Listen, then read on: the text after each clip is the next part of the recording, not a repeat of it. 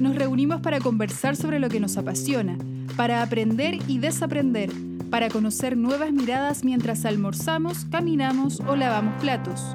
En este podcast indagamos en la diversidad de las experiencias pedagógicas. Encuentros del cuarto tipo con seres de otros mundos. Bienvenidos a un nuevo capítulo de Paisajes Educativos. Bienvenidos a otro capítulo de Paisajes Educativos, el podcast de la Fundación Escuela en Acción. Mi nombre es Carlo Mora, soy artista visual, em, asesor educacional de la Fundación Escuela en Acción. Eh, estoy en esta ocasión con Martín Cáceres y Natalia Ávila Reyes, que es nuestra invitada. Vamos a dar unos segunditos para que se presenten muy rápidamente, un par de segundos cada uno, porque yo a Martín lo conozco, pero mejor que él hable por sí mismo. Martín, buenas noches. Hola, buenas, buenas noches, o buenos días al momento que estén los, nuestros auditores. Em, nuestra audiencia ya, ya, me debe conocer, em, pero bueno, soy, yo soy licenciado en física, doctor en, ciencias de la ingeniería, pero hace mucho tiempo me dedico a, a la investigación y acción en, en educación. ¿Y no ha pasado nada nuevo desde el último episodio ahora? Nada. ¿Tu huerto cómo va? ¿Crece? Em, sí, el cilantro está descontrolado. Chuta, una plaga de cilantro, con vida. Y una planta de tomate creció. Mira, el ajo y hacemos una rica, no sé qué. Natalia, buenas, buenas noches, buenas tardes, buenos días, ¿cómo estás? Hola Carlos, muchas gracias por la invitación. Eh, mi nombre es Natalia Ávila y soy profesora de castellano, de formación, de vocación, y me dedico a investigar la escritura. Súper. Ahí vamos, bueno, van a estar en la página web como más detalles de Natalia, porque tiene un currículum, yo mira, yo la veo en la pantalla eh, muy joven, tiene un currículum como de, de 100.000 años de estudio. como, que se puso a hacer magíster en, sexto básico, como que ahí empezó a hacer el magíster.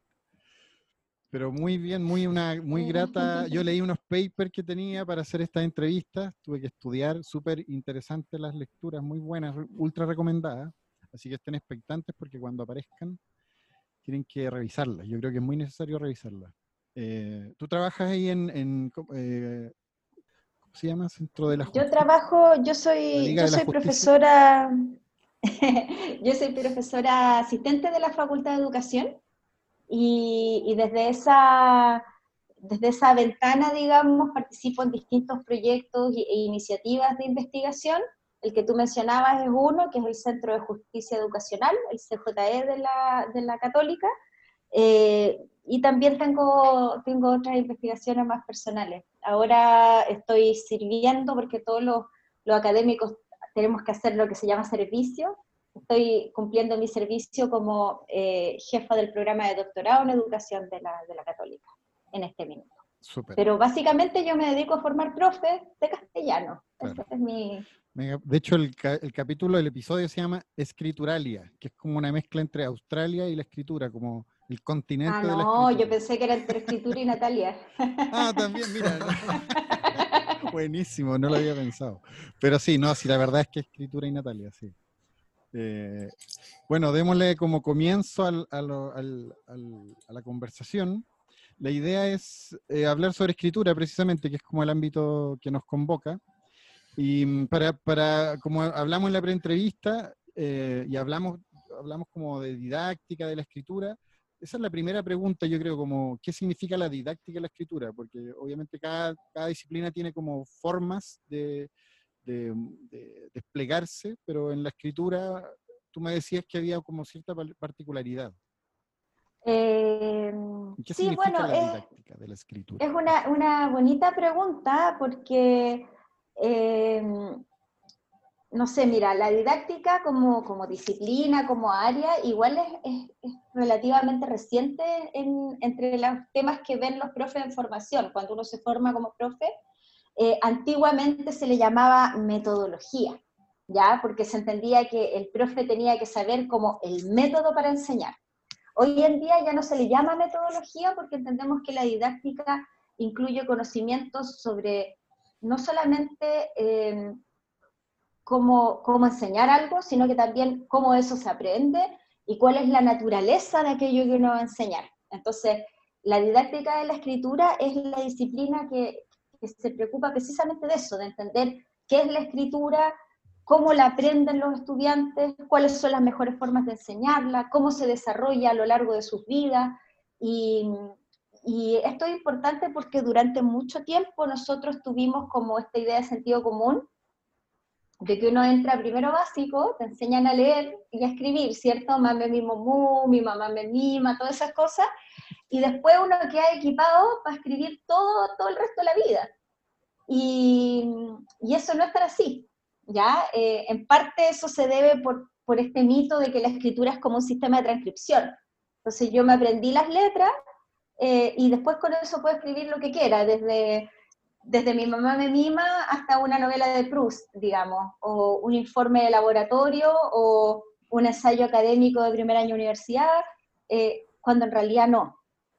Uno solo lo que aprende en, en primero básico es la, eh, es la transcripción, es el uso de esta tecnología que es la escritura, el uso de este código, y aprender realmente a escribir es un camino que toma toda la vida, que toma cada, cada vez que nos, nos enfrentamos a una situación nueva, con un texto nuevo, eh, vamos a seguir aprendiendo. ¿ya? Y, y, por otro lado, también está el tema de que la escritura, aunque a nosotros nos parece súper natural, porque no sé, si a ti te llaman por teléfono y tenéis que anotar un recado, agarráis un lápiz y escribís como automáticamente, ¿no? Eh, lo tenemos como, como atachado a nuestra cognición, como que nos cuesta imaginarnos cómo es el mundo sin escritura. A pesar de eso, la escritura es artificial, ¿ya? Es un, es un invento. La escritura es un invento del ser humano que es tan prolífico en su capacidad de inventar. Eh, y por lo tanto, nos tienen que enseñar ese invento. A diferencia del lenguaje, la lengua verbal, la lengua oral, no es un invento, es una capacidad humana. Por lo tanto, si tenemos una huevita acá y la llevamos a China, va a aprender chino, porque tiene la capacidad humana innata de aprender cualquier lengua de manera natural. A los niños uno no les enseña a hablar, ¿se entiende? En cambio, escribir es algo que sí se enseña. Entonces, la idea de que haya una didáctica de la escritura implica un montón de principios sobre cómo se aprende este sistema no natural, este sistema artificial, eh, y sobre cómo se usa, cómo se va especializando, cómo se desarrolla, etc. Súper, qué, qué, interesante toda la, toda la reflexión de la, de la escritura como tecnología, ¿no? Eh, uno, uno, cuando piensa en tecnología, si le pregunta a alguien, ¿ya cuál es la tecnología? Tecnología es importante y la gente piensa como en cosas recientes y después tratan de volverse atrás y piensan como en el fuego, no sé. Fortnite. Pero pocas veces se piensa como en, en, esta tecnología tan importante que, que, es la escritura. quería hacer una, una pregunta que nosotros eh, trabajamos con, con colegios eh, promoviendo el aprendizaje basado en proyectos y hablamos harto de una de, de las características que tienen que tener los proyectos es la autenticidad, em, que se refiere a... Mm, a que aquello que se trabaja tenga que ver con, con los participantes, eh, con sus intereses y que lo que hagan tenga, tenga sentido en, en el mundo real. Em, y em, sé que en tu trabajo eh, tú promueves el, y investigas sobre la escritura auténtica. ¿Nos podrías contar de qué se trata eh, y cómo se logra que los estudiantes la desarrollen? Bueno, el, la autenticidad en la escritura es uno de los principios de la didáctica de la escritura, ¿ya?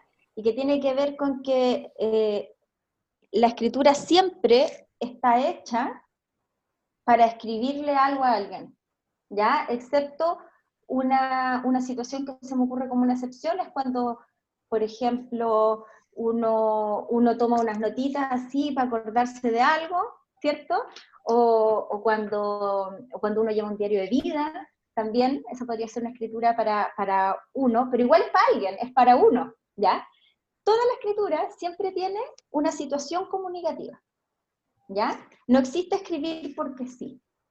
Entonces, esa situación comunicativa, si pensamos en cualquier situación donde nosotros escribamos algo, ¿qué fue lo último que escribiste hoy día, Martín? Eh, estuve escribiendo unas notas para esta entrevista. Ya. Justo antes de la entrevista. Entonces, esas notas tienen un propósito, tienen una situación comunicativa. preparar una entrevista. Tienen un propósito, ¿cierto? Organizar el pensamiento, las ideas, las preguntas, tienen un destinatario, son en parte para ti y en parte probablemente para mí también, para los auditores, para, para hacerles preguntas, ¿cierto? Entonces, todas las situaciones reales de escritura son situaciones que incluyen un propósito, un destinatario y un género. En este caso tú escribiste unas notas. Yo justo antes de este, de este podcast escribí un email eh, y antes de eso escribí o sea, lo escribí. Leí el proyecto de investigación de una amiga y le escribí comentarios. Escribí un comentario. Uno siempre escribe un algo. Nosotros le podemos poner un nombre a lo que escribimos, siempre. ¿Ya? ¿Y qué pasa? Que en el colegio la escritura se saca de lo auténtico y muchas veces nos piden, por ejemplo, escribir oraciones. Escriba cinco oraciones con la palabra que aprendió. Eso no tiene un género, porque la oración no es nada, es una unidad, no es un texto real, yo no voy a, uy, mamá, te voy a escribir una oración. No funciona así. A mi mamá le voy a escribir una carta, una tarjeta, un WhatsApp, otras cosas, ¿cierto? Eh, la oración con las, las, cinco palabras, con la, o sea, las cinco oraciones con la palabra nueva, no tienen un destinatario porque no están hechas para comunicarle algo a alguien, no tienen un contexto y no tienen un propósito. Entonces, la escritura, para que sea significativa en la escuela, como experiencia de aprendizaje, siempre tiene que tener un propósito, un destinatario, una, un, contexto y estar representada en estos géneros, ¿cierto? Entonces, esta idea de típico del colegio, escribo un párrafo sobre whatever, sobre, la, sobre el computador, no va más, ¿ya?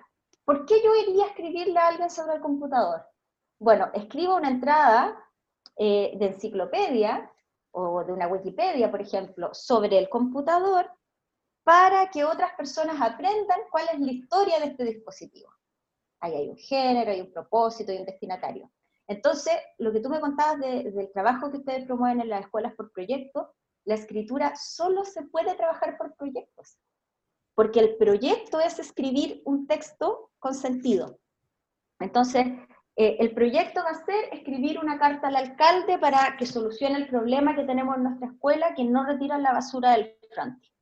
El, proyecto va a ser escribir, escribir el guion para hacer un podcast donde yo hable de mi videojuego favorito, porque en esta cuarentena no podemos encontrarnos tanto en la sala de clases, ¿cierto? Y vamos a tener que generar otras estrategias más creativas.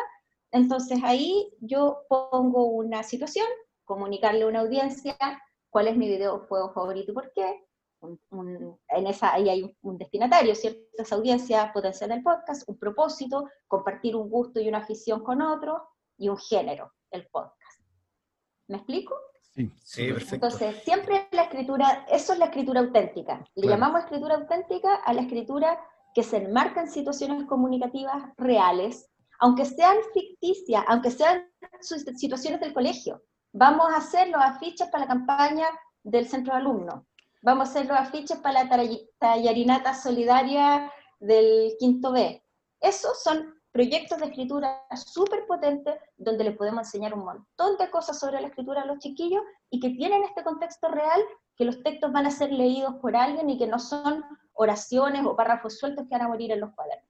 Ahí pienso en que, claro, todos los ramos de matemática, ciencia, biología, química, artes visuales, el ramo que sea de un, en un colegio promedio, eh, tiene la escritura también como un medio de, vincularse con esa disciplina, es decir, tú estás leyendo textos, tienes que escribir quizá un ensayo, o en matemática también tienes que escribir. Entonces, como eh, la escritura finalmente no se, no se enseña solo en lenguaje también, ¿no? Uno está aprendiéndola eh, como en lenguaje, claro, están como las bases o está la estructura, qué sé yo, pero tú la estás poniendo en práctica en los diferentes ramos. Entonces, ¿quién te enseña ah, la escritura en la escuela, finalmente? Como, ¿Cuál es la función? Cómo se, cómo, ¿Cuál es la función de una profe de castellano? Las profes de castellano somos muy necesarias en la vida de las personas. No, de castellano, yo soy profe, mi título dice profe de castellano. Eh, mira, es una muy buena pregunta porque en el fondo es la pregunta que todo profe de castellano recibe eh, en la cola del almuerzo en el casino. Oye, que escriben mal tus cabros. ¿Ya? eh, oye, ya, pues, pero enséñale ortografía. Pues. Y si nos ponemos a pensar en la práctica, el medio por, eh, por, el que se comunica la educación formal hoy día por excelencia es la lectura y la escritura. Nosotros a los estudiantes les damos a leer cosas, ya lea o resuelva la página 8 eh, y 9 del libro, eso lo hace leyendo, ¿cierto? Lo que tiene que resolver en la página lo tiene que escribir y eh, como, como, no sé, pues el profe de matemática, el profe de sociales, un poco se desentiende de eh, enseñar cómo se responde, ¿cierto? Enseñar, por ejemplo, cómo se estructura una justificación de un problema, cómo se lee el problema, cómo aprendo a identificar las variables en el enunciado de un problema. Eso es una lectura altamente especializada súper especializada. De hecho, hay algunos estudios que analizan libros de texto de ciencia y de matemática y encuentran, no míos, estudios de otras personas, que encuentran que eh, la densidad léxica de los, de los libros es muy superior a la capacidad de lectura correspondiente a la de sus estudiantes. ¿Qué significa eso en castellano? Que la cantidad de palabras, de contenido que tienen esos pequeños enunciados que vienen en los libros de texto no están en un nivel comprensible para los niños de tercero, cuarto, quinto que los leen. ¿Ya? Entonces, esa lectura disciplinar requiere una mediación del profesor. Y el profesor o profesora, le profesore más adecuado para hacer esa mediación es el profe de matemática, la profe de matemática, de ciencia, de historia, porque ella es la que está usando ese texto con los estudiantes. ¿ya?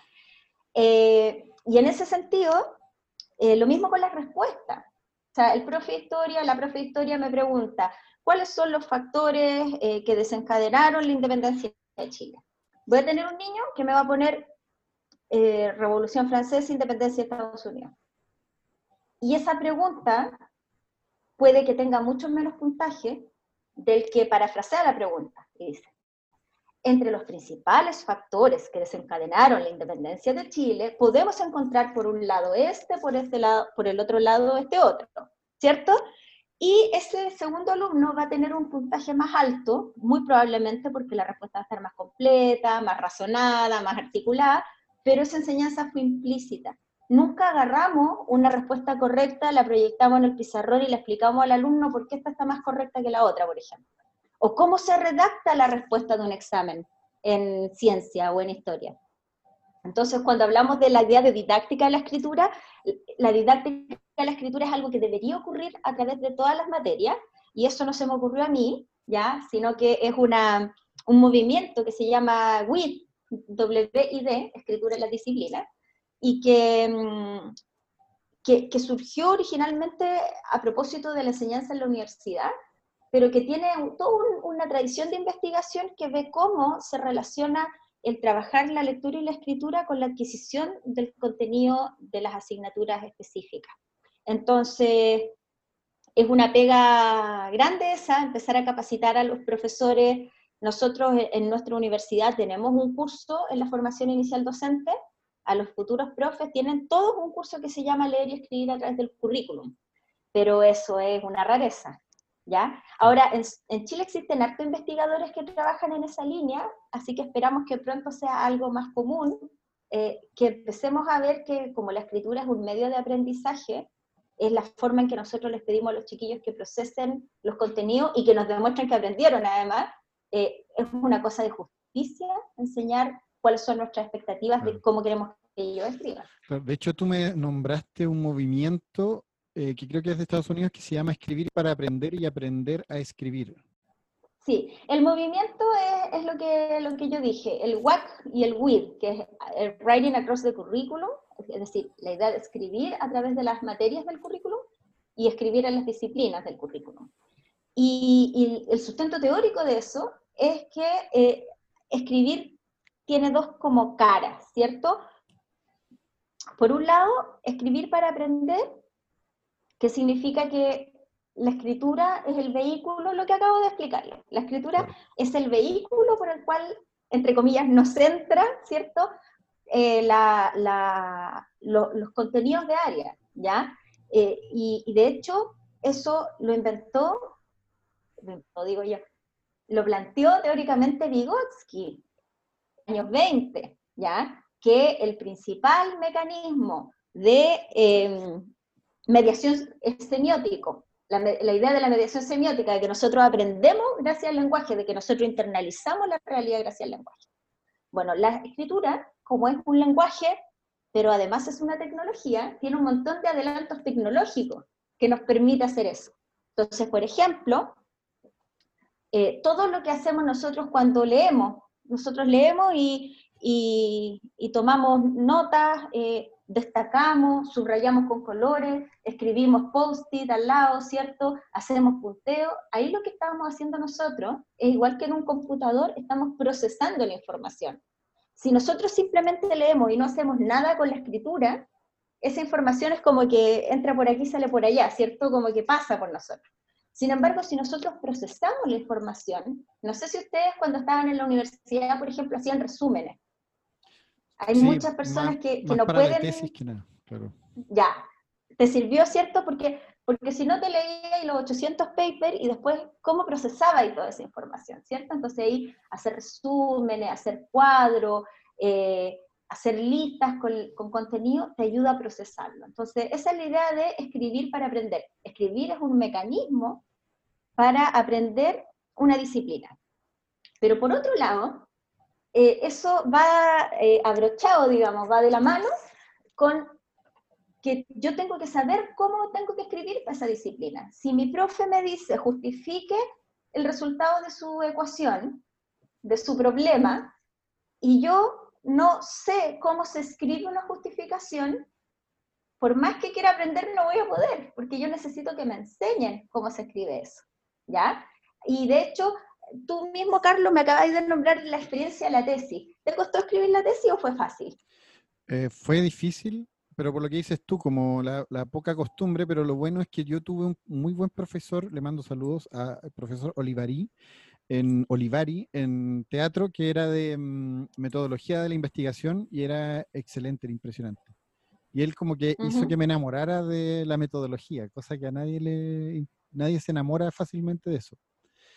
Y me hizo más fácil el camino, él me ayudó mucho a, entender cómo escribir una tesis, pero ahí en el colegio nada, o sea, nunca lo hicimos como ejercicio. Ya, pero ¿sabes por qué te costó? Yo te voy a contar, el 90%, no, el 80% por lo menos, de la dificultad que tuviste es porque nunca habías escrito una tesis antes. Claro, sí, claro. ¿Cachai?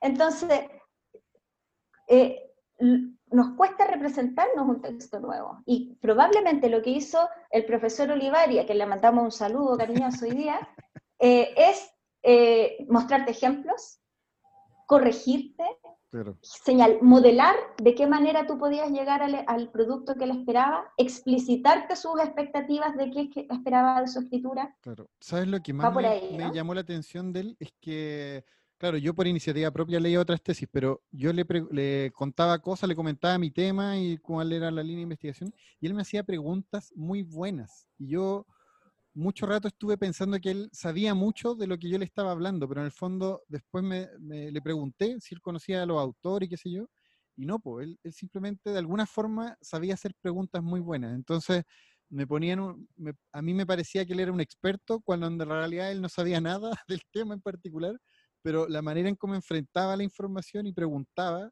eso fue lo que fue aprendiendo con él un poco, o, como una manera de preguntar. Como, bueno, algo ahí como este ejemplo que me estáis dando, ahí tu profe, sin saberlo, estaba aplicando otra estrategia propia de la didáctica de la escritura, que es eh, planificar.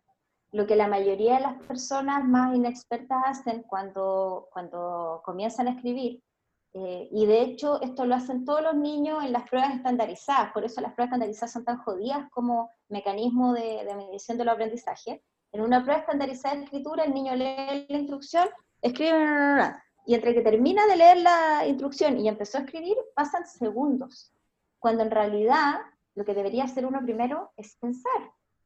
Una buena estrategia de aprendizaje de la escritura, por ejemplo, siguiendo la idea de enseñar la escritura en el, en, la, en las disciplinas, le doy a escribir a los chiquillos una, no sé, una narrativa histórica, es hacer una buena estrategia de conversar antes de escribir. Que todos los grupos puedan hacerse preguntas sobre qué es lo que van a escribir, cómo lo van a organizar, cuáles son los elementos más importantes de esos que van a escribir. Y eso, en el fondo, es planificar, que no es nada más complejo que pensar antes de escribir, ¿ya? Que idear, que darle una vuelta a la idea y, que, y madurar un poco antes de tirarse el papel, ¿ya? Así que estamos descubriendo que el profe Olivari era un didacta de la escritura sin saberlo. Tengo una, una, duda que, que, muchos profes deben, deben tener o, que uno se encuentre, que, que hay, hay cierto, cierta forma de pensar que es como, que primero hay que pasar las reglas y después podemos em, escribir, o en realidad con el aprendizaje en general. Entonces, primero hay que pasar lo que son los géneros, la gramática, la ortografía, y una vez que los alumnos lo, lo dominan, podemos empezar a escribir. Que, mm, lo, que, lo, que, lo que tú dices es, distinto a, eso, ¿no? Sí, pues súper distinto. Falso, falso, falso. Mira, lo que pasa es que eso es bien difícil de, de, como, de cuestionar, porque está muy arraigado en un pensamiento eh, que tenemos todo de, de, que es primero necesario dominar las unidades menores. ¿Cachai? Como si yo no conozco las letras no puedo escribir una palabra. ¿Ya? Y ahí sí, funciona. ¿Ya? Pero cuando estamos hablando de procesos cognitivos más complejos, no funciona. Y de hecho, centrarse, por ejemplo, excesivamente en la enseñanza de la gramática normativa. No sé si ustedes, eh, no sé qué edad tienen ustedes, yo soy engañosa, pero a mí en el colegio me hacían escribir listas de verbos. ¿Le, ah, hicieron eso? Sí, sí. Ya. Y sujeto predicado, todo el cuento. Ya, sujeto y predicado puede servir un poco más si está bien enseñado y en contexto, como hemos venido hablando, ¿cierto? En el marco de voy a escribir un texto, entonces mi, ya. Pero escribir un verbo, amar, yo amo, tú amas, él ama, nosotros amamos. Además, yo tenía que poner, vosotros amáis, ellos aman. ¿Para qué? Esa cuestión nos sirve para adquirir, porque ¿cuál es la idea implícita ahí? Esa es una idea súper eh, arraigada en eh, la teoría de la enseñanza más clásica, que plantea que, que en el fondo el lenguaje es como un medio para representar realidad y si tú tenés muy claras todas las estructuras y las normas, vaya a poder representarla mejor. Se llama representacionalismo ese tipo de pensamiento. Entonces, la, la, idea implícita que había en esa didáctica, o en esa no didáctica, es que si yo me sé muy bien la gramática de la lengua, cuando tenga que escribir, voy a escribir. Y no funciona así. Eh, es importante ser gramática, de hecho yo soy coautora de un libro que se llama Gramática para Profesores, pero eh, lo que es importante es generar situaciones donde los estudiantes, no se los tiene que olvidar que los estudiantes saben hablar y cuando los estudiantes ya pasan primero básico también saben escribir, ¿ya? Eh, entonces la, la, propuesta de una buena didáctica de la escritura es poner a los estudiantes en situaciones cognitivamente desafiantes le vamos a pedir que haga algo complejo. Eh, y no importa si no tiene la ortografía perfecta, lo que vamos a hacer es que le vamos a enseñar la ortografía, pero a propósito de tener que hacer esa tarea compleja. Por ejemplo, vamos a hacer una campaña para promover el reciclaje en el colegio. Sigo con ejemplos, se me están ocurriendo por ejemplos disciplinares. Entonces, me junto yo, la profe de castellano, con la profe de ciencia, ¿ya? y trabajamos el tema del reciclaje, la contaminación, etcétera, y la unidad culmina con la escritura de un folleto que le vamos a repartir a los estudiantes del colegio sobre cómo se recicla, cómo, qué, materiales se pueden reciclar, qué materiales no se pueden reciclar, eh, cómo se maneja el, el centro de reciclaje del colegio, bla, bla, bla. ¿Tú crees que algún estudiante va a oponerse a la idea de que ese folleto es fundamental que tenga buena ortografía? No. Claro, claro, el, contexto lo fuerza a que, esté bueno. Exacto. Entonces, esto está basado en, la idea como de estas taxonomías progresivas, de que primero hay que identificar y después puedo evaluar y al final puedo crear. Súper Cuando no, yo puedo crear. yo puedo crear algo complejo desde el principio y a propósito de esa creación compleja, ir modelando la gramática correcta, la ortografía correcta, la mejor forma de mandar tu mensaje, etc. y además hay una ganancia paralela que es que es mucho más entretenido. Claro. Sí, hay que armar una, una cruzada contra esta, esta, mala concepción de la taxonomía de Bloom, ¿no? que es como, como, si fuera una escalera que hay que... Y, en general te quedas en los más bajos de, esta escalera de, de, Bloom, ¿cierto? Se lo comentaba Natalia en la, en la pre-entrevista y claro, Natalia me decía, esa es una cosa de los años 50, tiene, claro, 70 años ahora. Y sí, pues todos sabemos que es antigua, pero en las capacitaciones que hemos hecho nos toca mucho eso, cuando les pedimos a los profesores eh, planificar un proyecto, lo planifican en esa lógica, como ya, primero describir, después y al último crear.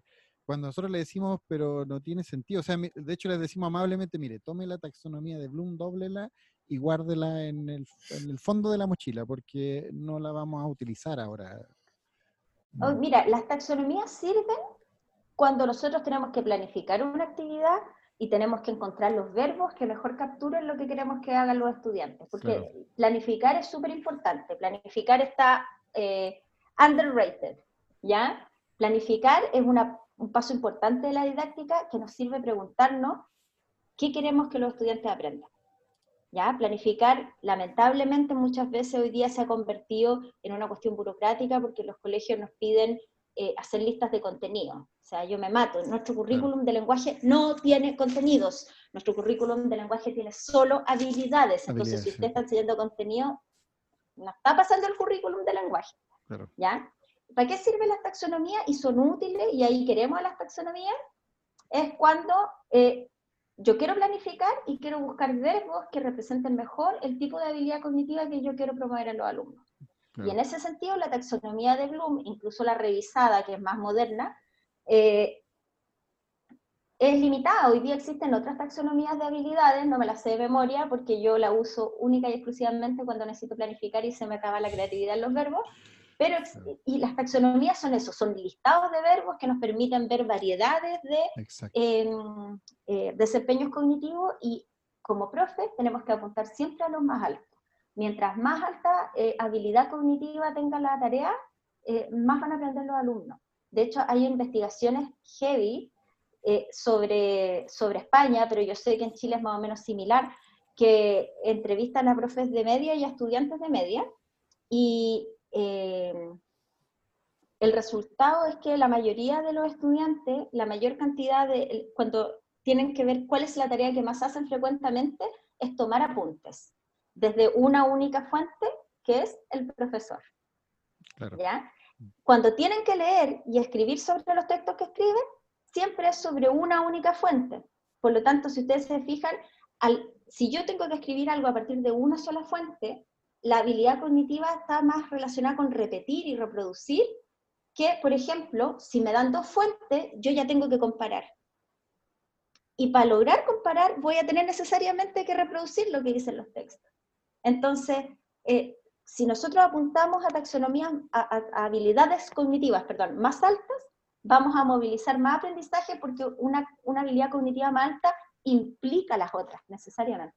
Hablando de escritura eh, y de redes y de pensar, tengo que hacer una mención porque ahí hay una pregunta para ti eh, entre medio, Natalia y es hablar de nuestras redes sociales muy brevemente, de que nos busquen en Instagram, en Facebook, en Twitter y nos hagan preguntas para nuestros invitados, como mm, o, nos propongan temas o gente que quieren que nosotros eh, traigamos, si conocen profesores, qué sé yo.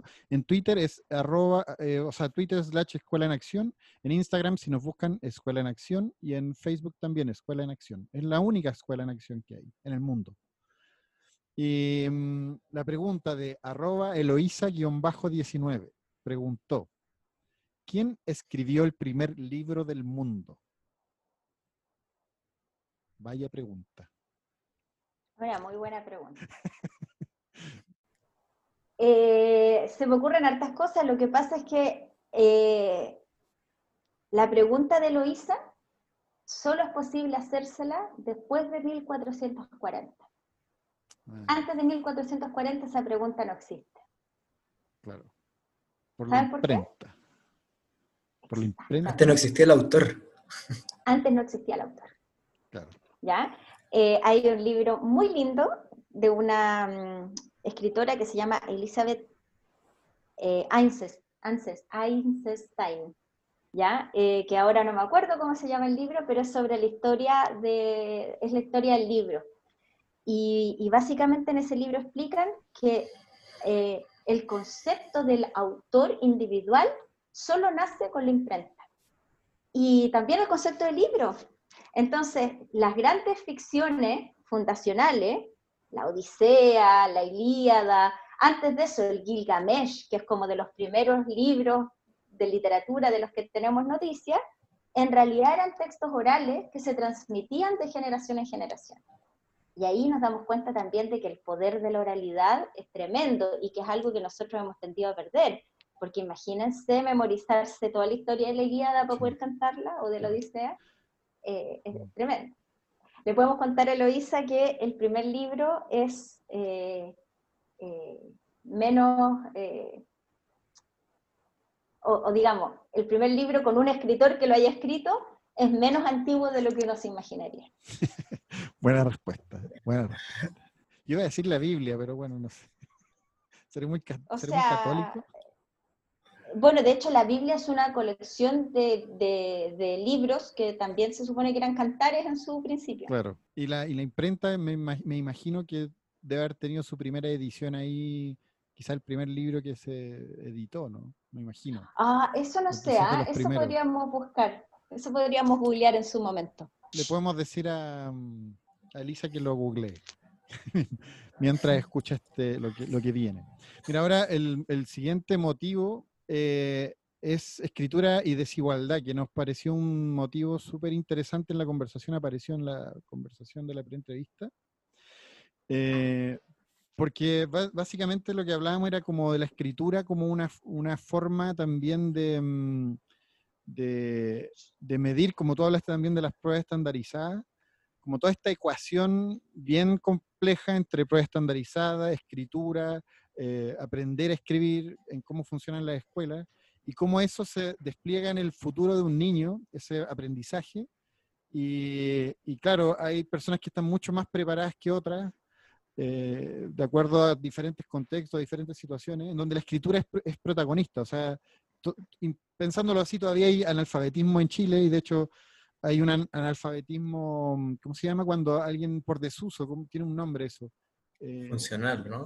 Eh, claro, es que es cuando la gente deja de, mm, utilizar la escritura y el, eh, deja de escribir, finalmente un poco se le olvida, como que ya pierden ciertas habilidades de escritura y de lenguaje por desuso y eso está medido también en, las mediciones país. Entonces, eh, ¿cuál es la visión que tienes tú de eso? ¿Cómo, ¿Cómo se hace carne o cómo se puede visibilizar en nuestro sistema educativo? Eh, en general, el analfabetismo en Chile eh, es históricamente muy bajo. nada que verá, ¿ah? pero con la pregunta, pero es importante y es algo que ha subido estos últimos años el, analfabetismo en Chile que, históricamente era, era muy marginal en estos países de la región. Y es importante mirar eh, qué está generando estas nuevas brechas.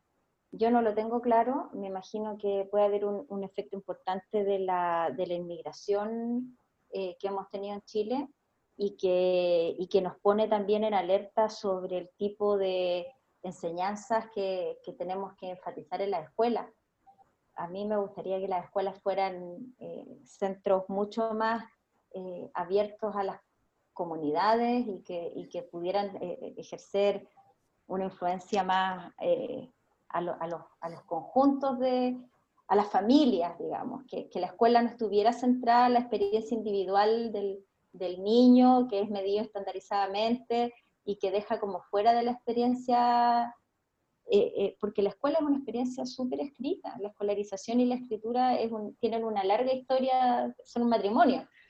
Entonces, y en ese mismo sentido, ahí es donde, donde va tu pregunta. La, la, escritura está directamente relacionada con lo que se suele llamar en, en, la teoría más sociológica el capital cultural de las personas. Eh, y ese capital cultural, a su vez, está directamente relacionado con el nivel educacional que alcanzan las familias, eh, con la capacidad de viajar y conocer otras realidades, con la capacidad de mm, contener libros en la casa. Ya el hecho de tener libros en la casa eh, no, es, no es menor. Hay familias en que los únicos libros que hay en la casa son los libros que entrega el ministerio a los estudiantes. ¿Ya? Entonces, el tema del capital cultural tiene que ver con otro concepto propio de la sociología más eh, de Bourdieu, digamos, que es el hábitus.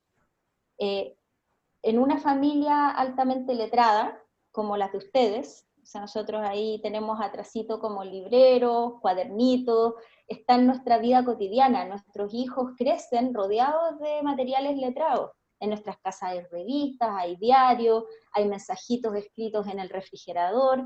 La, lo letrado, las prácticas letradas, que así es el nombre como más técnico, o sea, yo veo ahí eh, que Carlos tiene atrás suyo una hoja con cosas escritas, esa práctica cotidiana de integrar la escritura en todos nuestros ámbitos de la vida es una, una práctica que no, no, todos tienen por igual, ¿ya? Y, y eso genera brechas.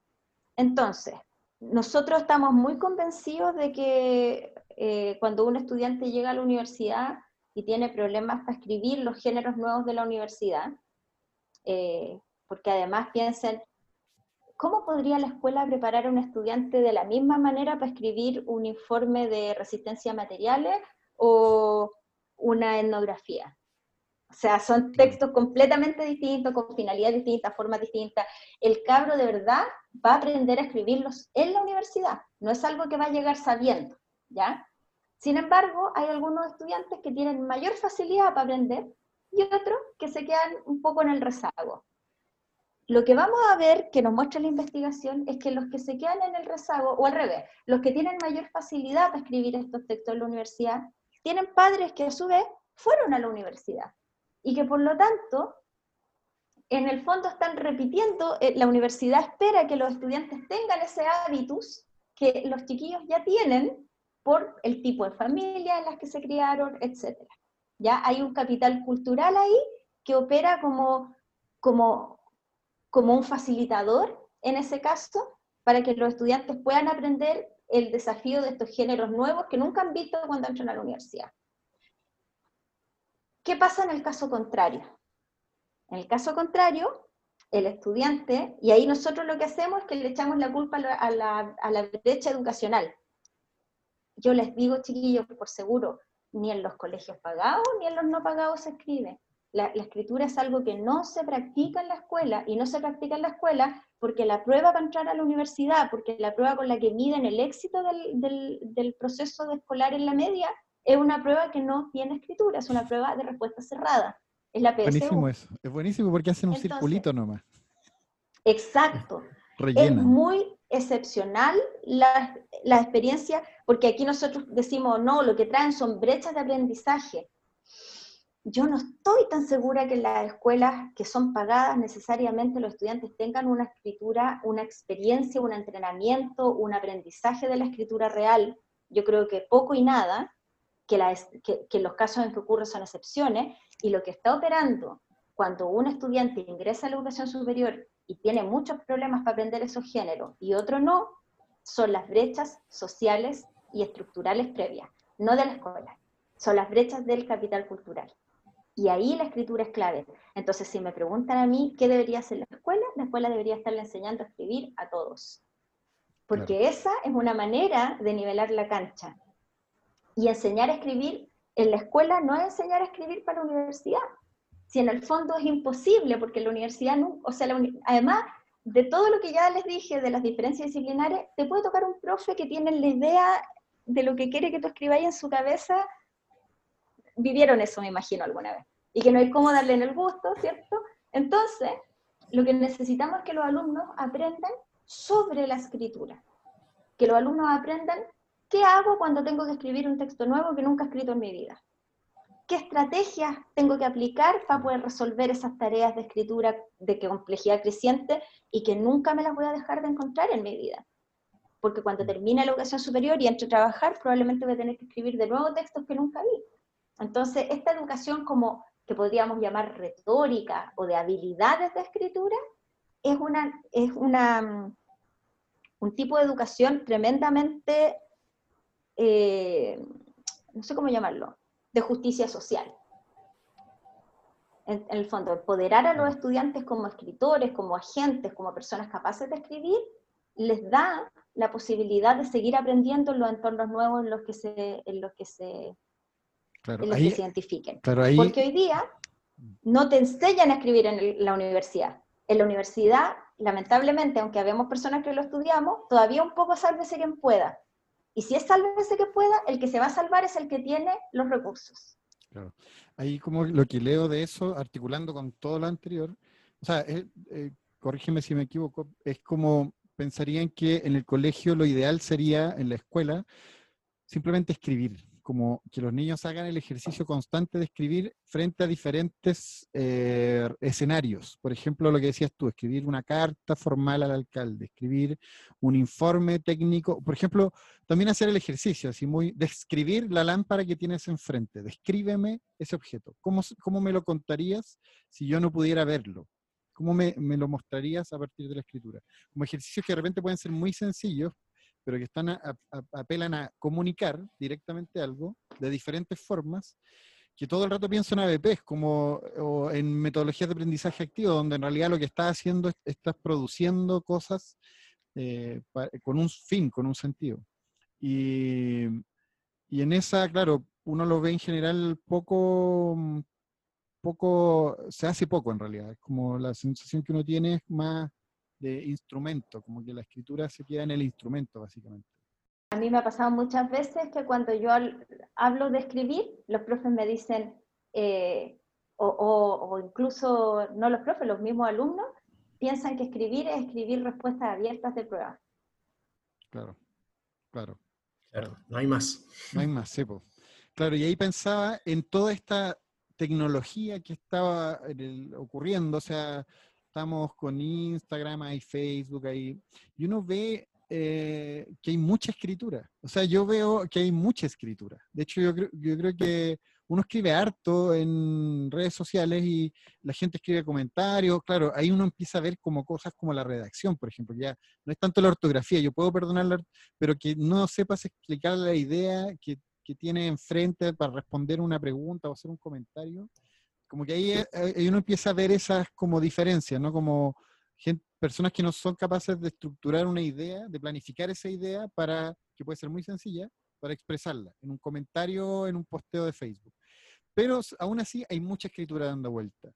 ¿Qué, relación tú ves ahí? Eh, porque también se menosprecia esa escritura muchas veces de parte de los profesores o, o de parte de las academias, de las escuelas. ¿Qué piensas tú de esa escritura que está ocurriendo? Eh, la tecnología es buena, pues sí, la escritura, partimos diciendo hoy día en el podcast que la escritura es una tecnología.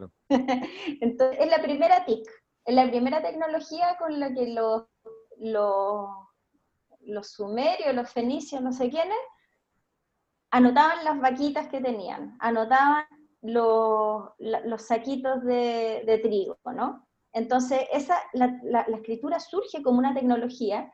Eh, lo que pasa es que hoy día la tenemos tan, tan integrada en nuestra mente que nos cuesta entender que sea un, método de representación eh, externo a, nuestra, a nuestra cognición.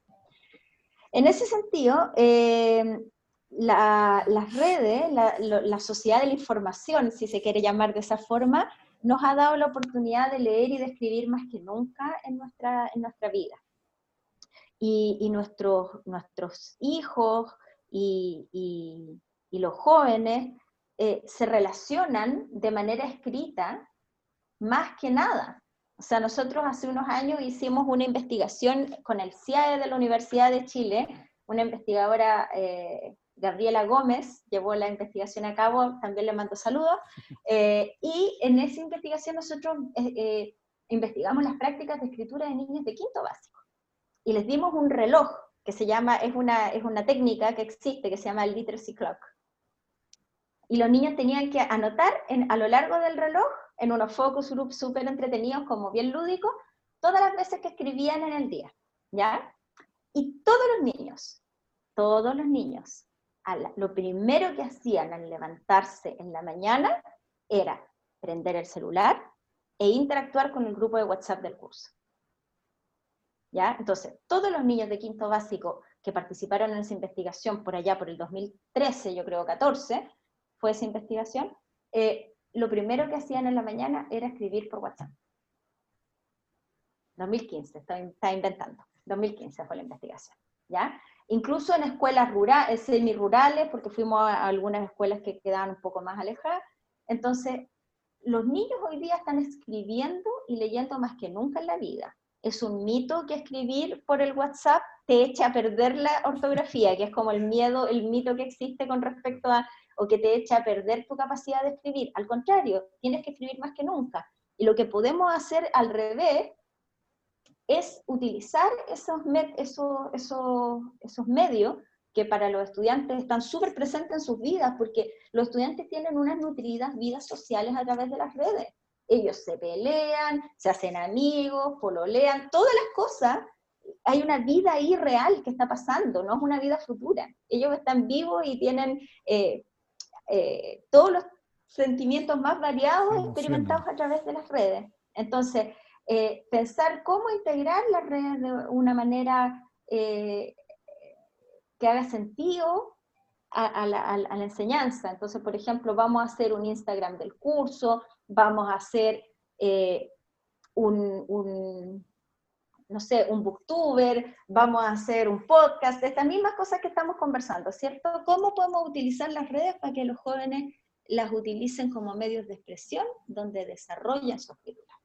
Es un, es un bonito desafío. Se me ocurren un montón de ejemplos, pero me imagino que el tiempo ya se nos está sí, Estamos ahí, claro. Sí, esta conversación podría durar mucho, está muy interesante. Eh, Martín, ¿algo que apuntar? No, claro, es lo mismo, podría seguir mucho, mucho rato. Está súper buena la conversa en el sentido que eh, creo que creo que es muy útil para muchos profes, eh, como escuchar esta, estas reflexiones y, invitar como a, a soltar la, la, mano y soltar la cabeza con el tema de la, de la escritura, ¿no? La escritura le hace bien a la tecnología.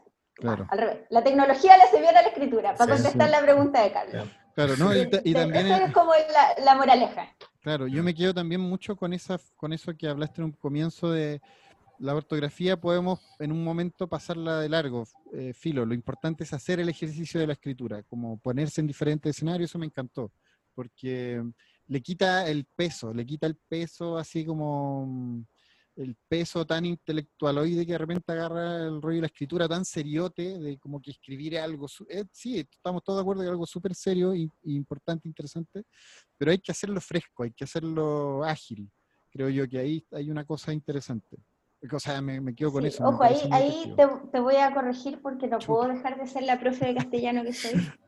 Eh, no es que la ortografía no importe, ¿eh? la ortografía importa porque, porque es como una manera que tenemos de ponernos de acuerdo entre todos para entendernos cuando escribimos. Pero lo que no podemos hacer es convertir la clase de lenguaje en una clase de ortografía. Claro, sí, sí, había entendido eso, pero perdón, profesora. Eh, Ah, no, es que para mí es importante porque, porque la ortografía. Niño Mora, niño Mora, escriba en la pizarra 100 veces, la ortografía sí importa. No, pero la ortografía se enseña, pero a propósito de escribir cosas con sentido, desafiante, conectar con lo que nosotros hacemos y no aprenderse una norma ortográfica porque sí, porque obviamente si voy a aprenderme una cuestión que no voy a usar nunca y que no uso con sentido comunicativo, se me va a olvidar. Claro. Excelente. Mira, ahora vamos a ir a las, ya para cerrar, yo, bueno, te agradecemos de antemano, pero ya va a haber un momento para eso, pero mm, tenemos que hacer la, única sección, bueno, la segunda, la otra era una mini sección, eh, preguntas cortas, respuestas rápidas, y no nada que te incomode, son, son preguntas estándar, las hacemos todos los capítulos, yo creo que ya vamos a ir cambiando. La segunda temporada vamos a cambiar esas preguntas. ¿Qué fue lo último que aprendiste? Fue lo último que aprendí. Eh, La verdad es que eh, lo que más he aprendido en este periodo de, pandemia y, tan inusual que nos ha tocado vivir como profe es a priorizar el bienestar de los estudiantes. Eh, yo formo profe en un programa de continuidad. Los programas de continuidad son programas que en un año eh, forman licenciados para ir a la escuela. Y tenemos un año para dejarlos equipados y salir a la guerra. Y la verdad es que em, ha sido súper difícil porque enseñar por, a distancia, cursos que no están pensados para ser eh, enseñados a distancia. A mí me gusta mucho la enseñanza a distancia y, todas las oportunidades que ofrecen las tecnologías, pero estos son cursos que están pensados para ser cara a cara. Esto no es e-learning, esto es educación a distancia de emergencia. Renunciar a los contenidos es heavy, ha sido súper difícil. Y, y hay que renunciar a los contenidos porque los estudiantes simplemente no tienen la capacidad humana. Chile está viviendo un momento dramático, o sea, cuando nosotros dejamos de hablar de educación y de aprendizaje y de las cosas que nos apasionan y miramos por la ventana, están pasando cosas muy terribles en el país y, y aprender a soltar y aprender a priorizar y aprender a decir, bueno, ahora lo que importa es que estos estudiantes puedan aprender en las mejores condiciones posibles sin sobrecargarlos y que puedan salir con compromiso a ser profe el próximo año, ha sido el aprendizaje más duro que me ha tocado este semestre. No sé si lo aprendí del todo, me estoy dando por razón. Súper. Otra pregunta. ¿Cuál es la palabra que más has repetido esta semana? Evaluación formativa. Buena, buena palabra. Ahí no tuve ninguna duda. Excelente. Y ahí estás como de... estoy viendo ese tema. Ya, lo estás viendo revisando como literatura. Estoy viendo ese tema en mis cursos. Ah, ya, ya. Eh, lo estoy enseñando a mi estudiante. Ah, ya. Estamos como con un desfase, pero si hoy asumes como ministro de Educación, ¿cuál es la primera medida que tomarías? Esta es como de Miss Chile, de Mister, de Mister Chile, estas preguntas de concurso de belleza, pero hay Eliminar, también la tengo clarísima, eliminar el sistema de altas consecuencias. ¿Qué significa eso? Nosotros necesitamos tener evaluaciones porque hay que saber cómo les va a los estudiantes y necesitamos tomar decisiones de política pública en base a información confiable. Pero no hay ningún motivo para que el desempeño de los estudiantes, que puede deberse a 80.000 factores, entre otros la segregación que el mismo sistema impone, eh, implique castigo para la escuela. Si fuera ministra de Educación, lo primero que eliminaría es el sistema, no las evaluaciones, porque como pedagoga pienso que las evaluaciones son muy importantes, es el sistema de altas consecuencias para la escuela. Súper, muy clarito. Muchas gracias, Natalia. sí, sin duda, sin duda. Sí, tener mi voto. en el voto hay que hacer una X, o un palito. Me quedo dando vuelta eso del, de la PSU, que claro, pues, todo el rato no te enseñan a escribir porque lo único que ahí haciendo es rellenando un círculo. Entonces, Claro. Em, muchas gracias, Natalia. Eh, muy amable. Muy... Se viene una PSU de escritura. Se viene. Chuta. En un futuro intermedio, no sabemos cuándo, pero. Sí, pues ahí hay, hay, muchas interrogantes por lo mismo, pues cómo, cómo modificar estas pruebas de admisión. Excelente. Bueno, cuando salga me invitan de nuevo. Sí, sin duda, sin duda. O antes. Súper buena la conversación. Súper. Muchas gracias, Natalia, nuevamente. Eh, tienes unos segundos para saludar a alguien, eh, enviar algún saludo, alguna recomendación de algún texto, lo que tú quieras. Eh, no, mira, dos cosas. Primero, quiero agradecerle a ustedes por, el interés en, estos temas. La verdad es que hoy día todo está girando un poco en torno a la, a la educación a distancia, a la priorización curricular. Estamos hablando de otros temas y, hablar de una manera más lúdica sobre la escritura, sobre su importancia en el aula, eh, creo que es un súper aporte, así que muchas gracias por el interés eh, en este tema.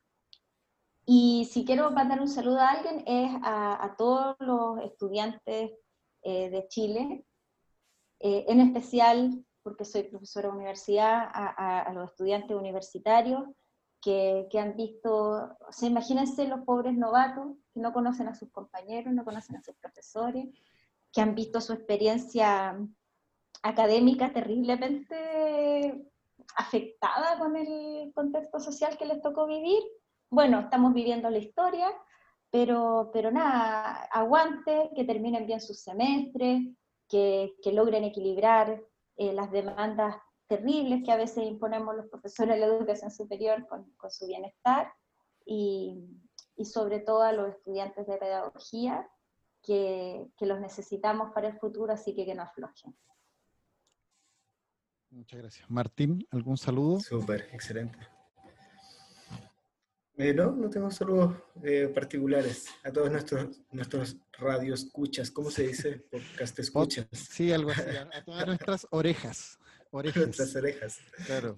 Eh, sí, sí, muchas los gracias. profes, aguanten los profes. Yo también le mandaría un saludo a los profes que están haciendo un aguante, quizás como ninguna otra profesión, no sé en realidad si se puede decir eso, pero para los profes súper eh, súper eh, duro toda esta adaptación y por lo que nosotros hemos visto se están se están jugando todo en, el, en, en la cancha.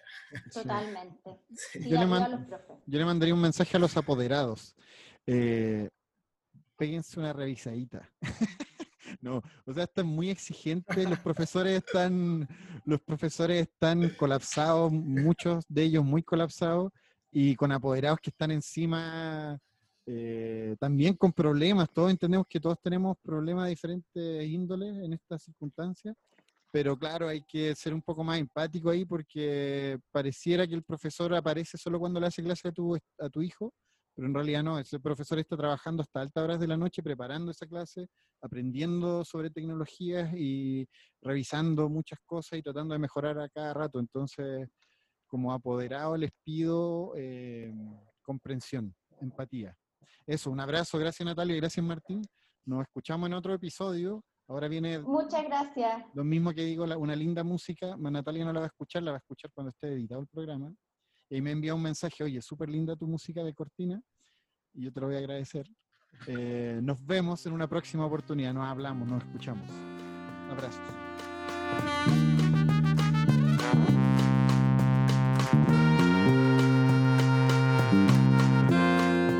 Nos escuchamos la próxima semana en un nuevo capítulo de Paisajes Educativos. Este podcast es producido por Fundación Escuela en Acción